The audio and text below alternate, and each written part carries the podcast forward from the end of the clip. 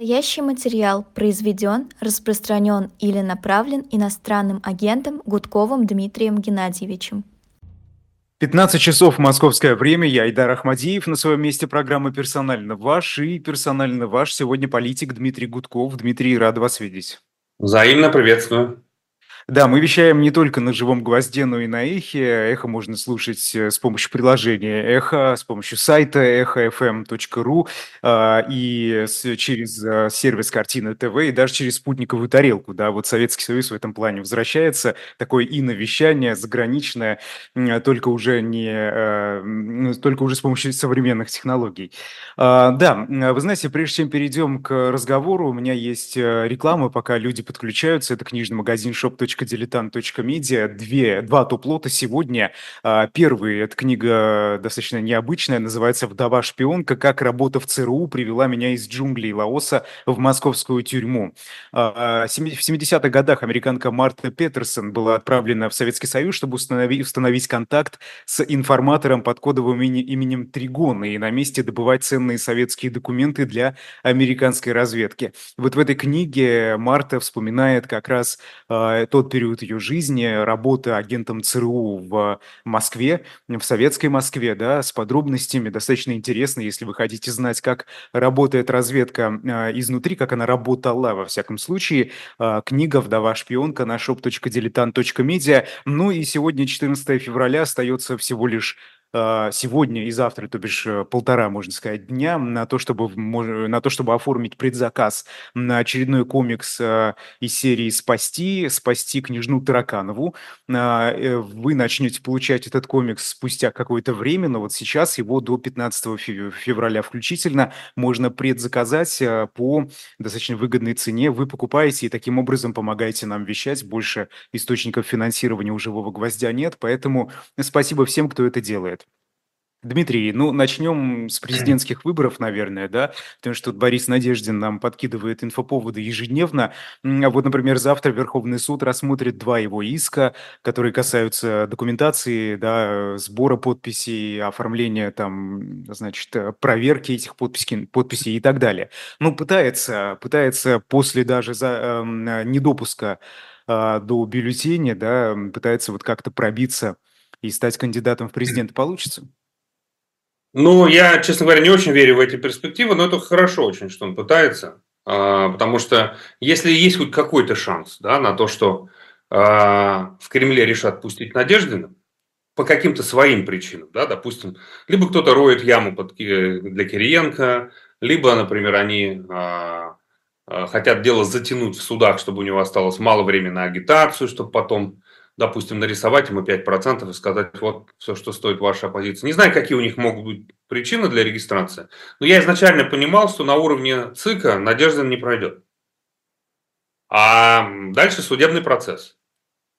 Это судебный процесс, который отнимает у Надеждина время от агитационной кампании. Понимаете, да? То есть, если бы его... А, хотели... вы думаете, что его могут зарегистрировать, да, если... собственно, просто отняли я время? отдаю этому очень маленький процент, да? Ну, предположим, если вдруг они по каким-то причинам решили пустить Надеждина, то это бы выглядело вот так. Через суды, а не через ЦИК. То есть изначально бы ему не дали э, проводить кампанию, так сказать, после подачи э, этих подписей в ЦИК. То есть нужно будет у него забрать время, которое бы он мог использовать для агитации. Но я даже и э, на подобные решения, ну, ставлю там э, 2-3%, да, ну, не больше, не более того. Вот, тем не менее, э, да, я хотел бы подчеркнуть, что лично я не называю это никакими выборами. Это специальная выборная операция по удержанию и захвату власти. Потому что Путин 24 года власти, когда он приходил, президентский срок был 4 года. То есть, по сути, он уже 6 сроков отсидел по 4 года и идет на седьмой. Да, на 6, шестилетний. Поэтому это совершенно очевидно ну, нарушение всех мыслимых и немыслимых правил там, международного права чего угодно, плюс выборы проходят на оккупированных территориях. Но тем не менее я поддерживал эту кампанию по сбору подписей. Почему? Потому что э, я, во-первых, хотел бы поддержать людей, которые, несмотря ни на что, выходили и которые нуждаются в том, чтобы как-то свою позицию антивоенную заявить. Это во-первых. Да, во-вторых, я считаю, что э, тот план, который Кремль придумал и разрабатывал изначально, он ну, по сути, был подорван всей этой кампанией, потому что они хотели сделать Путина народным кандидатом.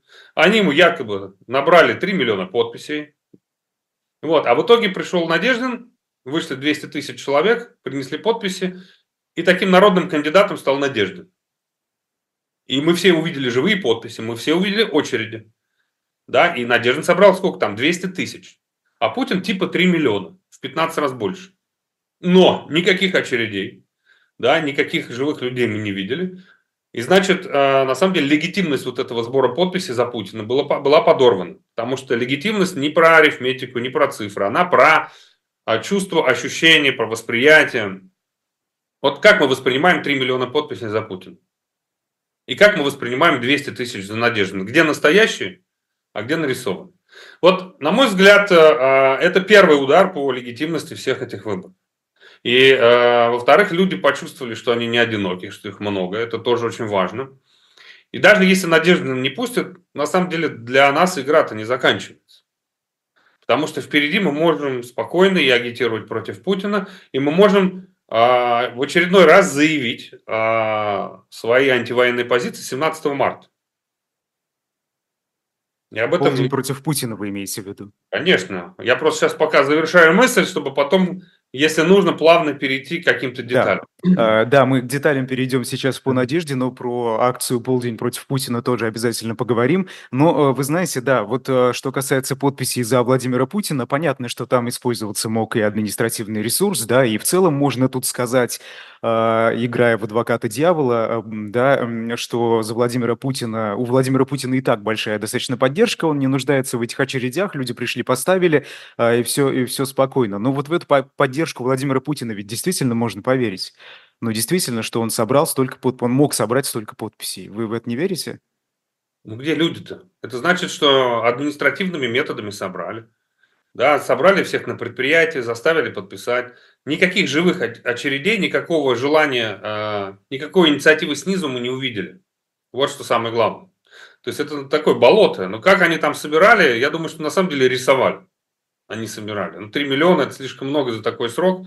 Я думаю, что просто там всякие организаторы хорошо подзаработали. То есть это они взяли паспортные данные из э, паспортных столов и сидели по разным, так сказать, кабинетам и переписывали это все, проставляли, а дальше ЦИК это просто, ну, штамповал и, и одобрил. Я думаю, было так.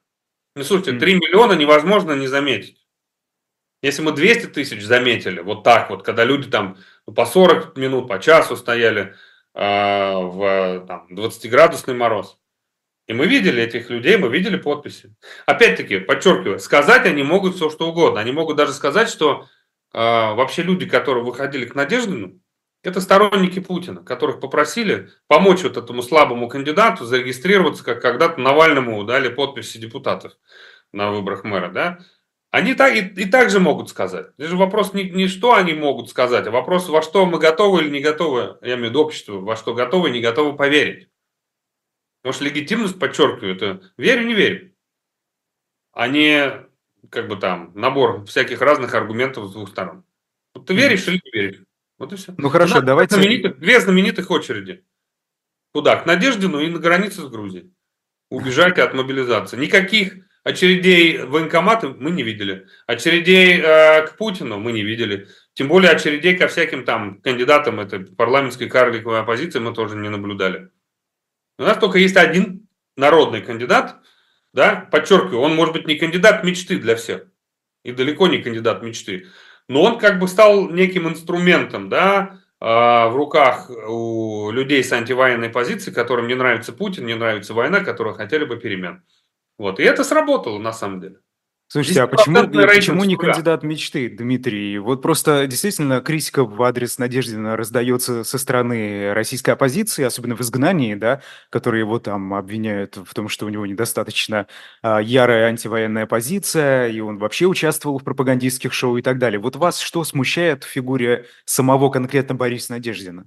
Слушайте, меня вообще ничего не смущает. Я лично к нему хорошо отношусь, мы знакомы. И он на меня не обидится, если я скажу, что он не был кандидатом мечты. Он это прекрасно понимает. Вот. Но в данном случае, да, э, обстоятельства, они как-то соединили все это. Я вообще не хочу даже обсуждать что там у Надеждина когда-то было. Иногда такое случается, когда волна, там, протестная, тебя просто ну, выбрасывает на какой-то другой берег, даже куда ты, может быть, сам и не собирался. Вот, и сейчас у Надеждина появился политический капитал снизу. До этого он, понятно, пытался договариваться там и так далее. Ну, окей, это уже не имеет значения. Имеет значение, что как он распорядится этим политическим капиталом дальше. И на самом деле ему не позавидуешь, потому что, конечно, он как политик наверняка хотел бы, хотел бы сохранить поддержку граждан. Но в условиях э, репрессивной России это чревато там уголовным делом, иммиграцией или еще чем-то. Так что ему будет достаточно сложно. Вот. А, а растерять это можно очень быстро, да, завтра, ну, выйди и скажи, я за Путина. Ну и все это лишишься, ты спустишь в унитаз эту поддержку в один момент. Поэтому что будет дальше непосредственно с Борисом Борисовичем, мы не знаем. При этом я прекрасно понимаю, какое может быть оказано давление, и заранее как бы там даже не хочу там критиковать и так далее. Имеет значение люди, которые вышли. Имеет значение настроение, которое мы увидели, а не массовое настроение. Имеет значение а, поддержка граждан, да, чтобы это был грубо говоря, их э, выражение вот это э, несогласия с, с войной с Путиным в какой-то безопасной форме. я думаю, что полдень против Путина, вот то, что на самом деле сейчас все в оппозиции поддержали, ну практически все, это, пожалуй, лучшее, что есть. И когда мы с Максимом Резником это обсуждали еще там два или три месяца назад, я тогда уже говорю, что Макс, а ведь на самом деле лучше ничего не придумаешь. Потому что даже если будет кандидат, даже если э, за него проголосуют, предположим, 30%, но они же все фальсифицируют и покажут 5 или 3. А когда будут очереди на участках, да, это невозможно будет никак скрыть, это невозможно, полдень невозможно отменить. Вот, поэтому я очень рад, что сейчас вся оппозиция снова как бы ну, готова вместе действовать. И уже выйти на избирательный участок в 12 часов в полдень 17 марта, это еще гораздо более безопасная Э, способ выражения своего протеста, чем пойти в штаб к Надеждину отнести подпись э, с паспортными данными. Хорошо, э, Дмитрий, ну давайте про полдень против Путина. А есть в этой акции вообще какой-либо смысл после очередей за Бориса Надеждина? Вот же, пожалуйста, показали поддержку люди уже. Что еще раз организовывать такое? Ну, во-первых, я надеюсь, что очереди будут длиннее и будет больше. Они будут в разных городах. Это первое. Потому что даже по самым э, скромным подсчетам, да, там больше половины уже хотели, чтобы война закончилась. Никуда они от этого не денутся. Я думаю, к марту это количество таких людей увеличится. А дальше. Что ну, ну нет, опять же, подождите. Вот Я вы сейчас... говорите про половину, которая против войны, за, за, точнее не против войны, а за завершение войны, да, это, это не обязательно сторонники оппозиции. Который, не, оппозиция призывает к этой акции. Не обязательно сторонники оппозиции, но они могут э, выйти в 12, и неважно, как проголосуют, они будут 12 для того, чтобы продемонстрировать хоть как-то э, свое негативное отношение к войне, скажем так. Значит, почему это важно? Вот смотрите, я уже начал с того, что э, Путин и его 3 миллиона голосов собранных Э, я имею в виду, извините, не голосов, а подписей, собранных в его поддержку, ну, по сути, да, а, аннулировала кампания Надежды. Все, нет легитимности у этих подписей. Он не народный кандидат. Он сдал подписи, его зарегистрировали. Он кандидат, 300 тысяч ЦИК принял. Но никто, в принципе, в, эти, в легитимность да, этих подписей не верит. Они непонятно откуда взялись. Никто не видел людей, очередей и так далее. Можно что угодно сказать, подчеркиваю, но вопрос, как люди воспринимают это. А у Надеждина подписи живые и настоящие. И это есть как бы э, демонстрация настроения. Дальше. Нам теперь наша задача сделать так, чтобы 86% или сколько там Путину нарисуют, чтобы воспринимались ровно так же, как 3 миллиона подписей в его поддержку. Понимаете?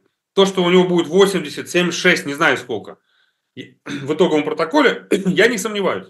Нарисуют там и как-то еще там э, с помощью электронного голосования, да. Э, ну, итоговая как бы цифра на табло, на главном табло, она понятная, очевидная.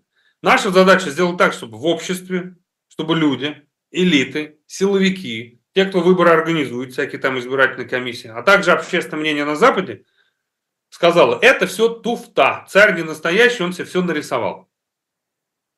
Вот это и есть как бы а, разрушение легитимности путинской победы. Поэтому если с одной стороны будет 86% подписей и там десятки привезенных, а, десятки автобусов с привезенными а, бюджетниками против миллионов, которые выйдут и выстроятся на эти избирательные участки, а это возможно. Миллион человек в Москве, вот, допустим, выходит в 12 часов, и весь город в 12 часов, ну, в общем-то, а, демонстрирует, что против Путина и против войны. И ты ничего с этим не сделаешь. Да, эти очереди все покажут, их все увидят, весь интернет, это будет там десятки, сотни миллионов просмотров везде. Что будет дальше, мы не можем сейчас предсказать. Да? Мы, грубо говоря, можем повлиять на восприятие этих цифр. Да, perceptions, как это Катя Шурман говорит. вот на это мы можем повлиять. Какие могут быть дальше последствия? Да, Путин, безусловно, со справкой из ЦИКа пойдет на инаугурацию. Но все будут понимать, что он не настоящий. Элиты, которых он бесит и раздражает своими идиотскими заявлениями, как у Карлсона в интервью. Да?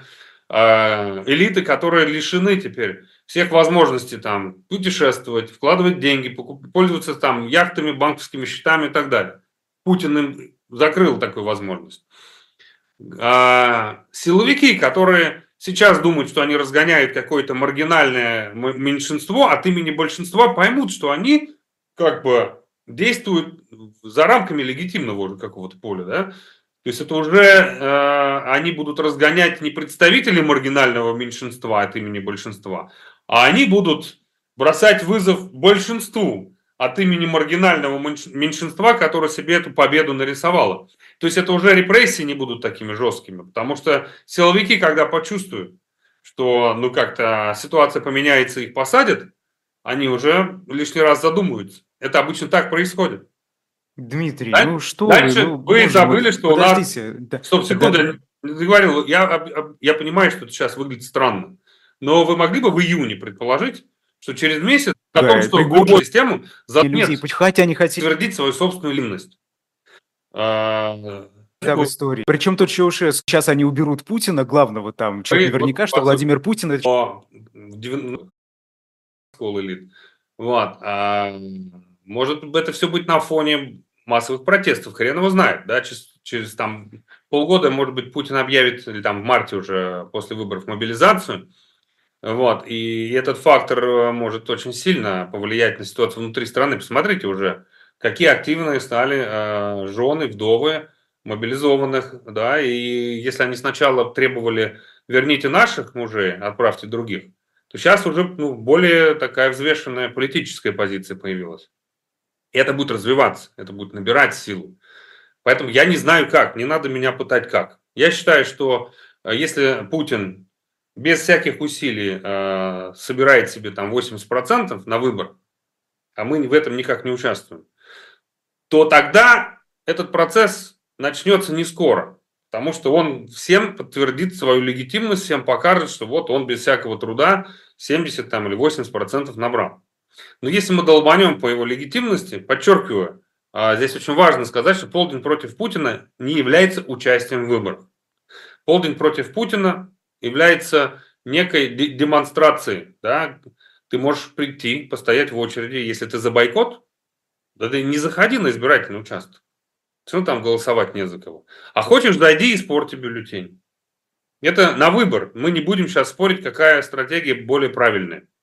Правильно, чтобы люди вместе все э, собрались на площадях, на улицах, увидели друг друга, вот, и, и показали себя. Ну, например, вот представьте, ну, какую-нибудь семью, молодую семью, которая живет там, не знаю, а, в трехподъездном девятиэтажном доме.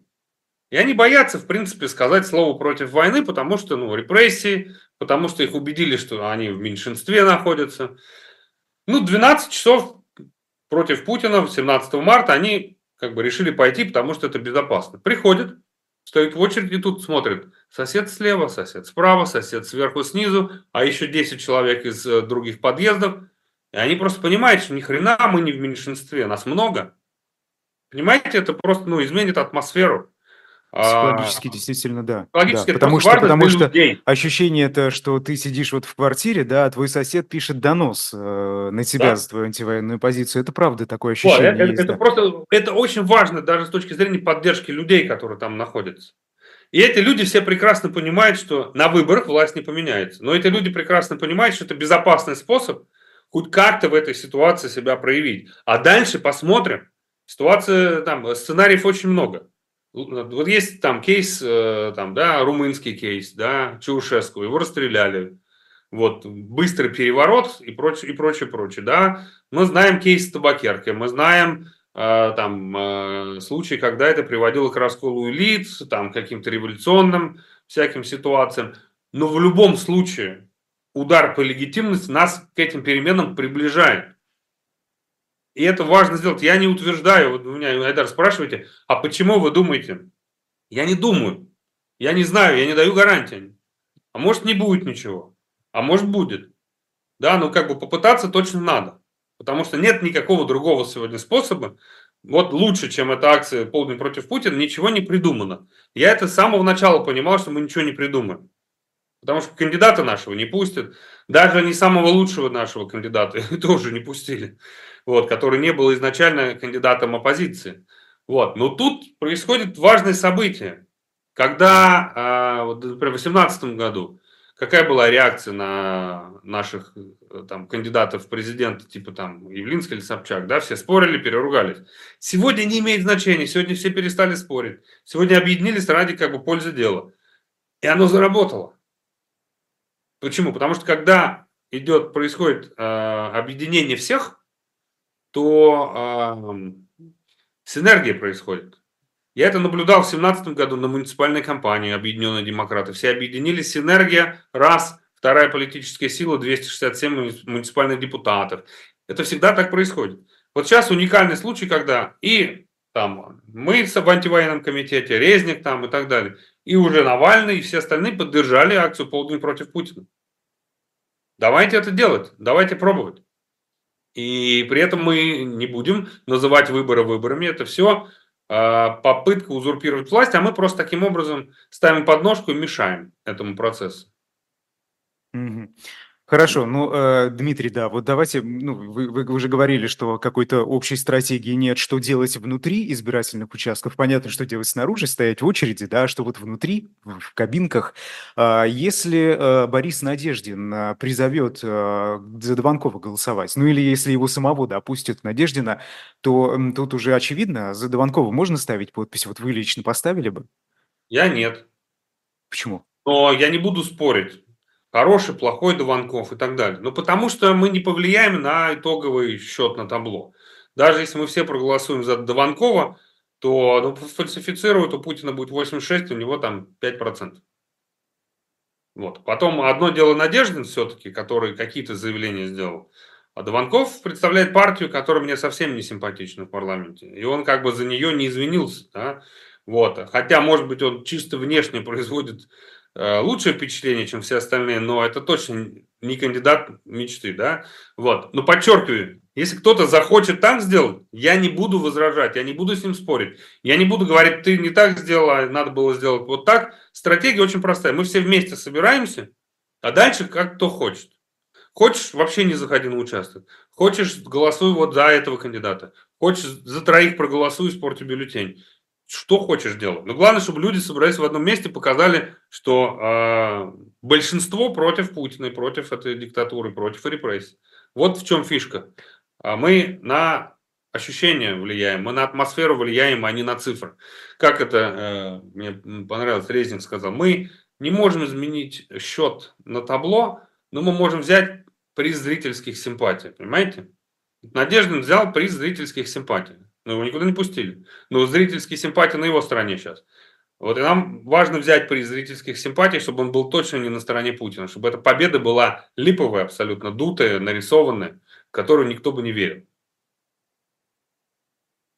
Просто вы знаете, ощущение, что Борис Надеждин влияет сегодня на российскую общественность даже больше, чем а, позиционеры в изгнании. То есть вот эта компания, которая организовалась, да, сама по себе, это сама организация, люди сами вышли ставить подписи. К этому, я напомню, не призывали а, никто, да, они только потом да. подключились, там Значит, Кац, Шульман и так далее. Вот как а, раз вот... подписи, подождите, а, у Плющева замечательный разбор был как это все э, трансформировалось в подписи, как это связано с, с призывом разных людей, начиная там с Каца, Наки и так далее.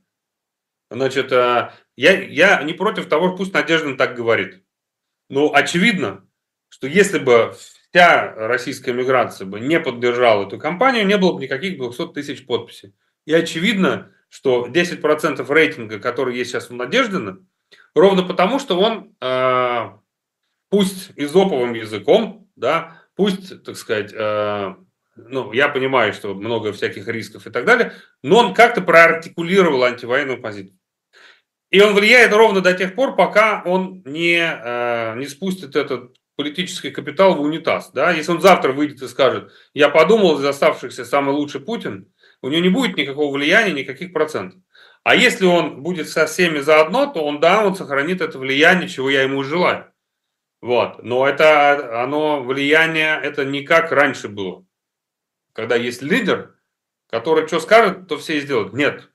Здесь умные люди, которые его поддерживают, которые сами по себе игроки, да, это не, э, не тех, кому там показали, что делать, и они делают. Они сами делают, потому что они сами понимают прекрасно. И они прекрасно и трезво смотрят на Бориса Надеждина, понимая все его минусы и все его плюсы. Вот, поэтому а, здесь а, вот, вот эта масса людей, огромная масса людей, которые против войны, безусловно, она а, будет его поддерживать до тех пор, пока он занимает позицию. Это надо то, четко понимать. Он, напрямую, он от них зависит, не они от него. В этом уникальная ситуация. И то, что у него этот рейтинг появился, это благодаря тому, что все сказали, окей, мы не против, он говорит нормальные вещи, давайте, пойдет. Можно за него собирать подписи. Это безопасно, давайте сыграем в эту игру. И все пошли играть в эту игру, потому что ну, здесь как-то произошла консолидация разных лидеров общественного мнения. Здесь не надо делить на людей, на тех, кто уехал, остался, оппозиция, не оппозиция. Все вместе. Это а, результат коллективной, коллективных усилий. Это самое важное. Не будет коллективных усилий, не будет результата. Не надо здесь кому-то тянуть на себя одеяло. Все вместе. Дмитрий, как вы считаете, а, может быть, это полезно, да? Вот вы сказали, что он проартикулировал каким-то образом антивоенную позицию, да, но ему приходится говорить изоповым языком, это тоже так, такое есть. А, при этом он пытается найти подход еще к тем людям, которые как бы не слишком радикально против войны и против Владимира Путина, да, но начали сомневаться, начали задавать вопросы, а почему так, да, а неужели стало лучше? У них а, появились, появилось вот это сомнение и шаткое такое отношение к действующей власти. Он пытается, на мой взгляд, найти э, подход вот к, к этой части российского общества. Может быть, российская оппозиция в изгнании тоже попробовать эту стратегию, потому что то, что звучит сейчас от большого количества оппозиционеров, это достаточно резкие высказывания, да, а, наподобие там «Путин убийца, а вы все поплатитесь», да, вот вы, пожалуйста, только сходите там, проголосуйте, как мы вам скажем, сделайте, что мы вам скажем, а потом мы, как вас там, значит, обложим этими, вы будете репарации платить, да, вы будете там чуть ли не на коленях стоять извиняться, и э, ваших родственников, которых мобилизовали, от мы меня, отошлем от меня вот, подальше. От меня вот нет, такой... От, от, от вас нет, вот я просто спрашиваю. От кого тогда, да. скажите? Ну, большинство людей, которые находятся даже в эмиграции, таких вещей не говорят. Вот, это не значит, что мы здесь не называем вещи своими именами, называем. Но никакого там пренебрежительного отношения к гражданам, вот, а я вот не слышал, а точно, ну, Наверное. Дмитрий, посмотрите, были... посмотрите эфир с Геннадием Гудковым. Со мной вот буквально несколько дней назад у него были не такие жесткие, как я, да, говорю, вы скажете. Ну, они, они, они были не такие жесткие, они были другие. Я слышал этот эфир. А, я считаю, что а, когда ты находишься в условиях а, серьезных рисков, здесь же Надеждин, с одной стороны, конечно, пытается подобрать ключи к другой аудитории, что я его прекрасно понимаю, так надо действовать, потому что он находится там, внутри но при этом он ограничен, потому что его могут посадить за, за неосторожное слово. У нас нет таких рисков, да, поэтому мы а, можем говорить чуть более свободно и более четко, артикулировать мысль. Вот. А, но с пониманием относиться к тем заявлениям, которые звучат там. Это ровно мой такой подход. Поэтому есть же люди, даже которые внутри страны, которым, например, ближе моя риторика, или там Геннадий Гудкова, да, а кому-то ближе риторика Надеждина. Поэтому здесь самое главное объединить это в единый пазл. Не надо здесь всем быть как один. Здесь пусть будут как бы разные голоса, разные стили, разные подходы, которые, э, так сказать, э, задействуют э, разные аудитории, которые смогут объединиться. Там полдень против Путина, неважно. Здесь не нужно нам здесь себя ограничивать и не нужно там критиковать Надежды за то, что он говорит не так, как нам хотелось бы. Надо понимать, что у всех разные немножко условия, обстоятельства, и надо это учитывать. А жен мобилизованных, которых вы уже упомянули, какова перспектива, как вы думаете, вот у этой всей истории? Я думаю, что они идут по вот этой ступеньке а, развития гражданского общества. Да? Сначала они спасали конкретно там своих родственников, сейчас они столкнулись э, с беззаконием и понимают, что проблема не конкретно там, э, у, у их мужей, там, родственников, которые воюют, а в системе, которых не слышит, которых там, игнорирует, которая отправляет на убой всех подряд. И они потихонечку, да, это, этот протест потихонечку начинает конвертироваться в некий политический. Пока социальный, но следующая ступенька политический. И это нормальный протест, это надо поддерживать, это надо освещать. Вот. А, значит, э, нужно помогать людям, ну, эти ступеньки преодолевать и в какой-то момент осознать, что главная проблема это не там дядя в военкомате там или, да, э, а в Кремле военный преступник, из-за которого их мужья гибнут. Да, почему, э, значит, он виновник всему? Да потому что он узурпировал власть, потому что он э, уничтожил выборы, потому что он устроил репрессии, он посадил оппозиционеров там или выдавил из страны. Это понимание придет. Просто надо набраться терпения и как бы помогать этому процессу. Это не будет быстро. Ну, это движется в этом направлении. Поэтому потенциал есть, и многое будет зависеть от того, что будет после марта. Будет ли мобилизация, не будет мобилизации. Это все влияет, все эти факторы, на, как бы, на, на настроение в обществе.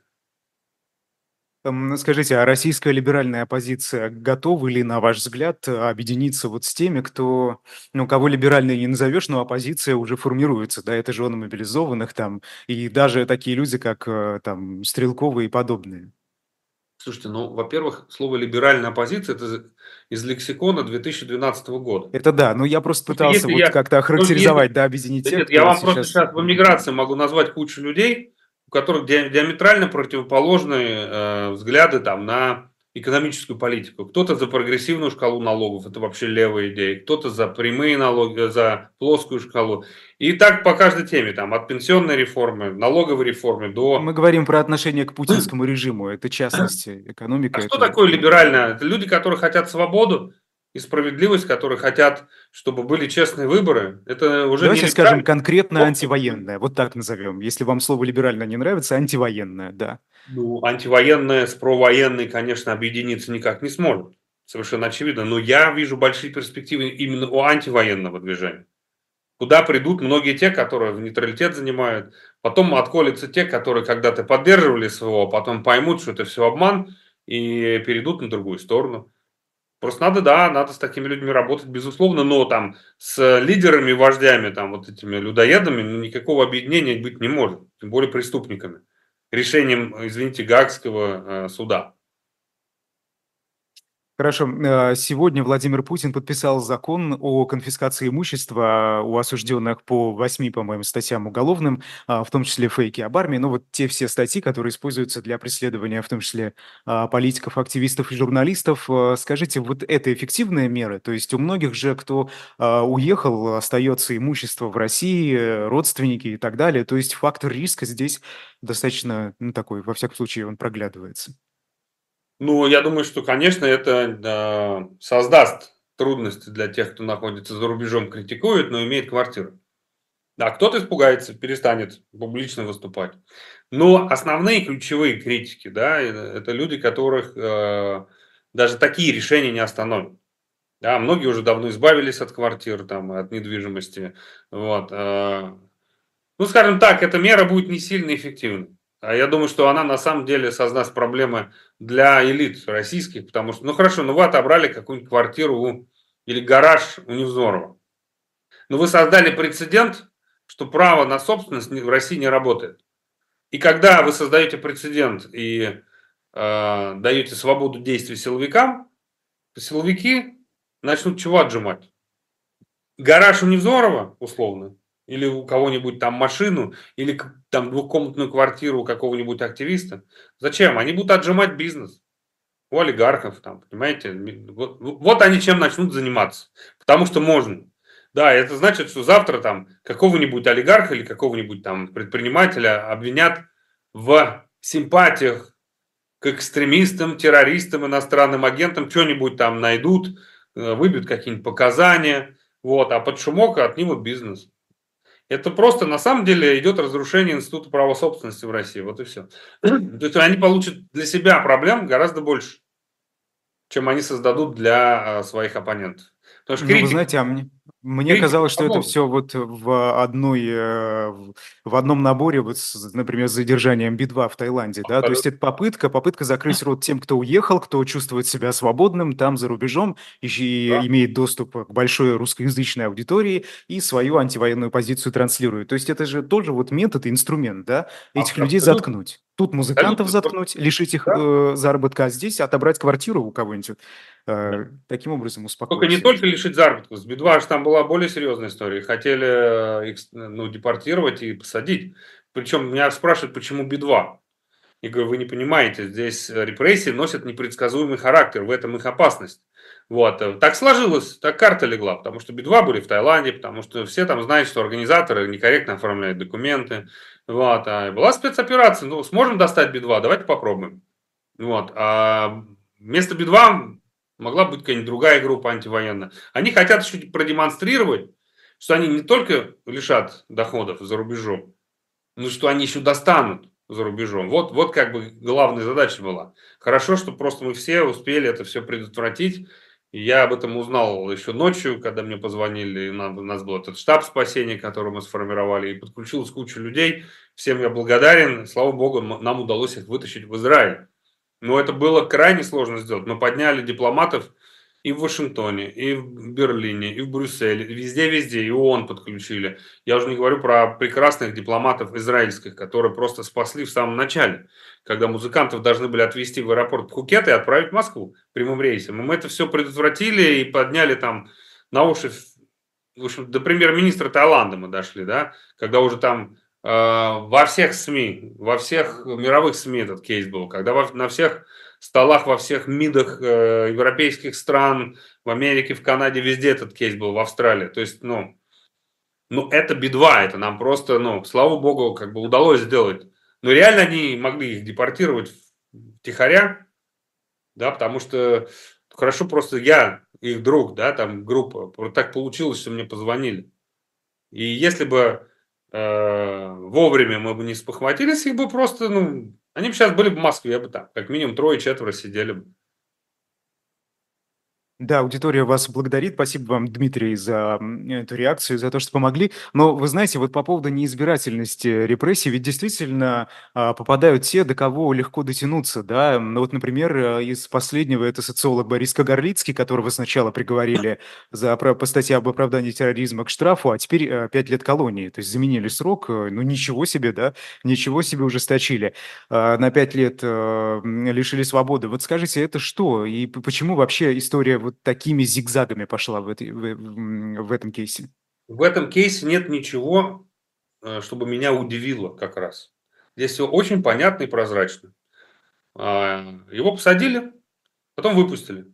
Это, это сигнал, вот все знают, сигнал, чувак, ты должен уехать. А не уедешь, мы тебя снова посадим.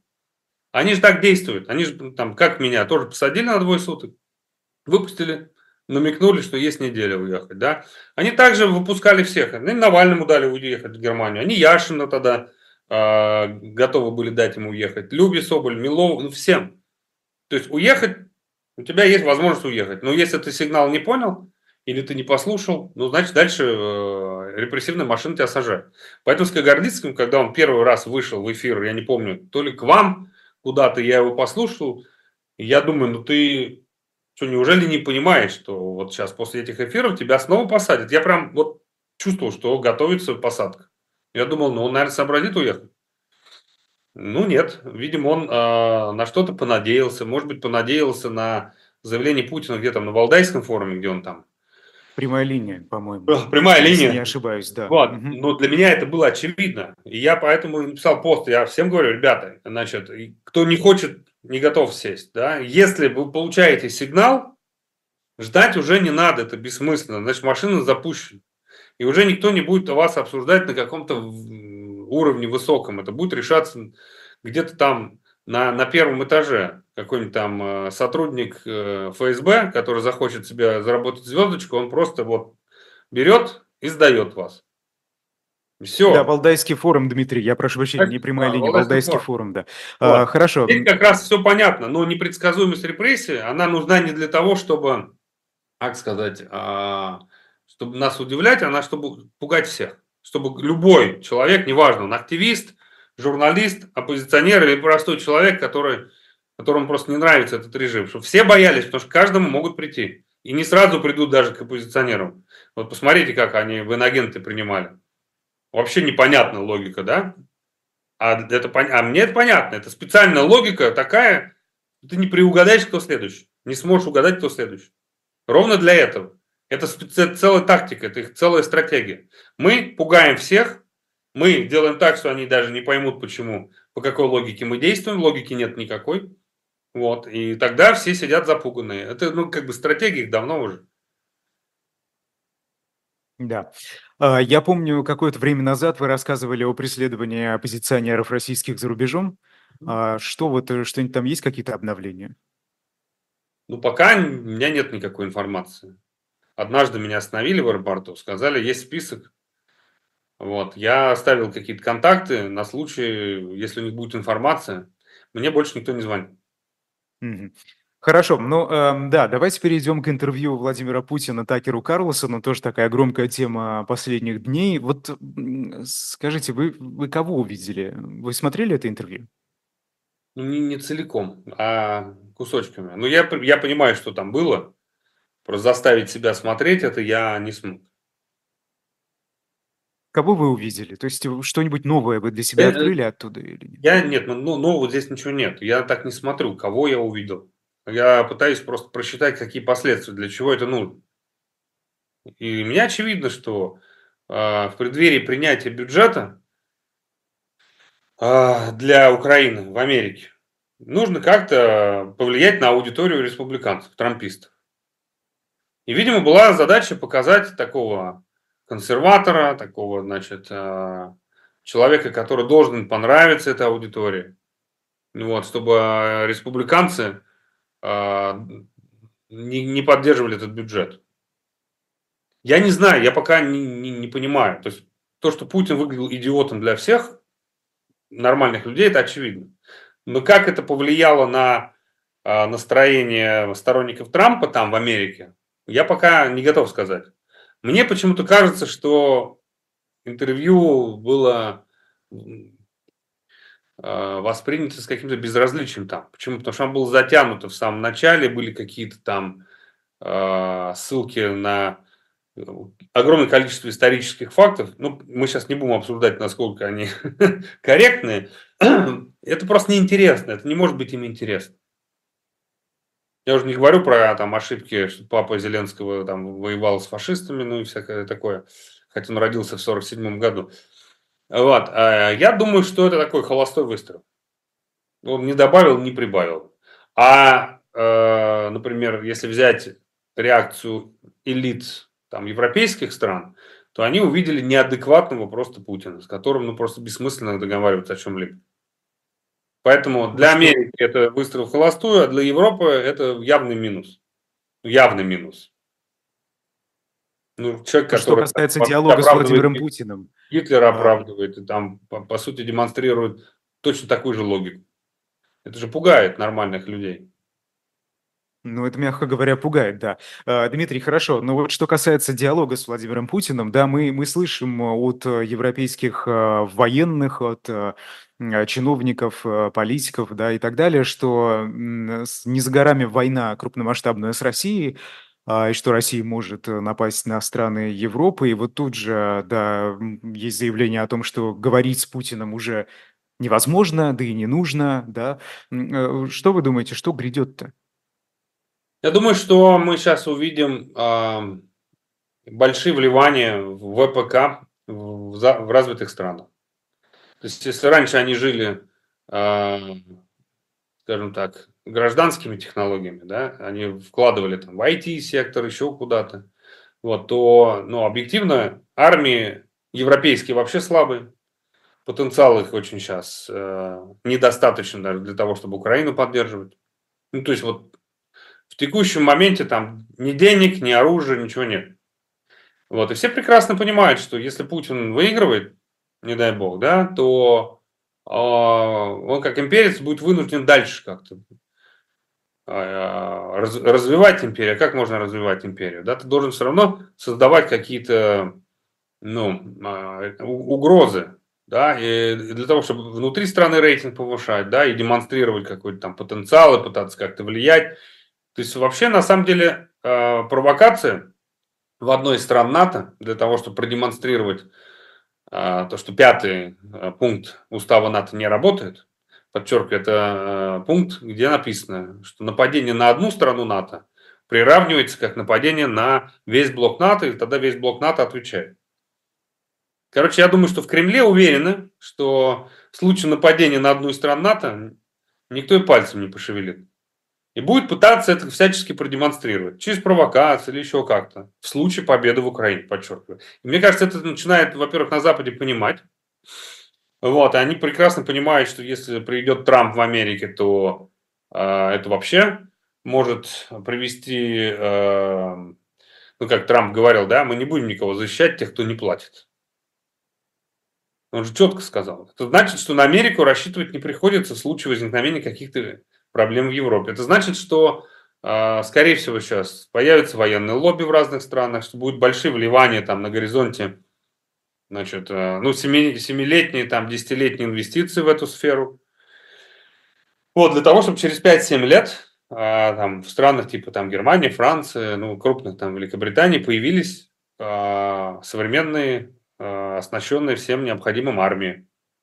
Вот это тренд на ближайшее десятилетие. И да, это будет плавно, медленно, но вот мы придем туда. Милитаризация Европы, милитаризация Запада, она произойдет. А, вы в одном из эфиров, а, там какое-то время назад, несколько месяцев назад, рассказывали о том, что ведете переговоры, да, ну, общаетесь, во всяком случае, с европейскими э, политиками, чиновниками, э, что касается санкций против обычных россиян и так далее. Вот сейчас что на повестке? Удается ли как-то вступать в контакт? Какая у них в целом позиция в отношении э, и санкций, и, и других тем, касаемых России? Ну, нет такого Запада с позиции. На Западе есть разные политики с разными мнениями, в разных странах по-разному, и даже там э, есть разные партии с разными мнениями. То есть это такая большая работа, здесь не будет э, какого-то быстрого результата. Но мы максимально пытаемся объяснить, что а, нельзя ставить знак равно между Путиным и обществом. И, кстати, подписи за Надеждой нам сейчас очень сильно помогли.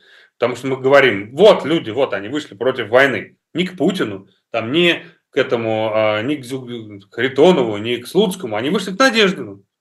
Вот они есть, да, протест – это сложно, потому что за протест ты можешь 25 лет тюрьмы получить. Но когда только возникает любая безопасная возможность, люди выходят. Вот они. Поэтому людей надо поддерживать, не нужно воевать с людьми, надо бить по режиму, а не по людям. И это как бы нам сейчас э, дополнительный козырь дала вот эта подписная кампания. Мы будем продолжать, да, я постоянно, вот сейчас завтра я лечу в Мюнхен, будет Мюнхенская конференция по безопасности, где у нас намечена внутри там встречи на очень высоком уровне. Это там уровень министров, замминистров разных стран, где мы как раз будем все это обсуждать, обмениваться мнениями как раз. А, и у нас рабочая группа в Европарламенте такая же СПАСЕ, где мы настаиваем на как бы отказ от дискриминационной политики в отношении россиян и тех, кто уехал, и тех, кто остался, потому что сейчас даже проблема там визу получить, э, с банковскими счетами масса проблем. Это все пока не решено, не решено. Это все требует э, большой работы. Но ну, санкции принимаются намного быстрее, чем отменяются, я бы так сказал. Mm-hmm. Да. Сейчас у нас Хорошо. да, больше сторонников, а больше тех, кто готов лоббировать именно наши идеи. Потому что они увидели людей, вышедших поддержать там, ну даже не поддержать Надеждина, а выразить протест против войны. И это очень важно. Я надеюсь, что и полдень против Путина покажет, что есть Путин, а есть Россия. И здесь никакого равенства быть не должно.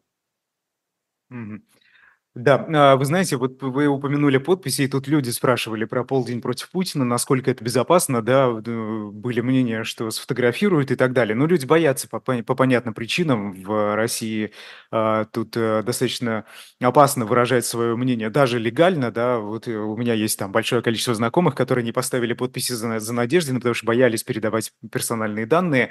А, тут ведь уже с экранов телевизоров звучат разные Соловьевы, которые говорят э, спасибо Надеждину за то, что он собрал а, подписи врагов народа. Вот э, чего ждать? А, действительно ли тут возможны репрессии? Ну и про безопасность России, э, пол, этой акции «Полдень против Путина».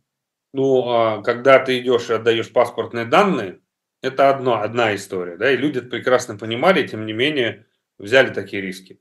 Но когда ты идешь на избирательный участок, мы не призываем выкрикивать чего-то, там, транспаранты брать. Мы призываем идти как бы, ну, а, избирательная комиссия же зовет на выбор. Ну, прекрасно, люди идут на выборы. Да, ты не, не обязан делиться своими паспортными данными, э, и ты не обязан говорить, за кого ты голосуешь. Или вообще голосуешь ли. Здесь это намного безопаснее, да. А, откуда они знают, ты пришел за Путина голосовать или против? Ну, здесь невозможно доказать, потому что какой-то маленький процент будет тех, кто не знал про эту акцию, просто пришел в 12 часов. Нет, это максимально, это, скажем так, максимально безопасный формат. Безопаснее нет ничего. Но если и не делать ничего, ну тогда, это как я спросил однажды у Валерия Зубова, помните, такой был депутат, я говорю, что перемен-то долго ждать? Он говорит, Дмитрий, говорит, ну если ждать, то долго. Поэтому очень был хороший ответ, я помню, мне очень понравился. Это самый безопасный формат, какой только может быть. Что они, полдень отменят? Время на летнее переведут в 12 часов Кто их знает, Дмитрий? Ну, может, это, это как бы по ним ударит. Что будут они, всех, кто пришел на участок, задерживать, я сомневаюсь. Это будет как бы для них еще хуже. Поэтому... Спасибо большое, да. Спасибо. Э, персонально вашим сегодня был политик Дмитрий Гудков. Э, Дмитрий, спасибо. Будем спасибо. наблюдать. Да. А, в эфиры на живом гвозде и на эхе продолжаются. После нас в особом мнении Сергей Пархоменко, потом в программе «Слуха эхо» Сергей Бунтман, Кирилл Рогов в особом мнении вечером. Цена вопроса с Сергеем Алексашенко и Лизой Аникиной традиционно. Ну и э, совсем для тех, кто допоздна не спит, так скажем, программа «69 минут».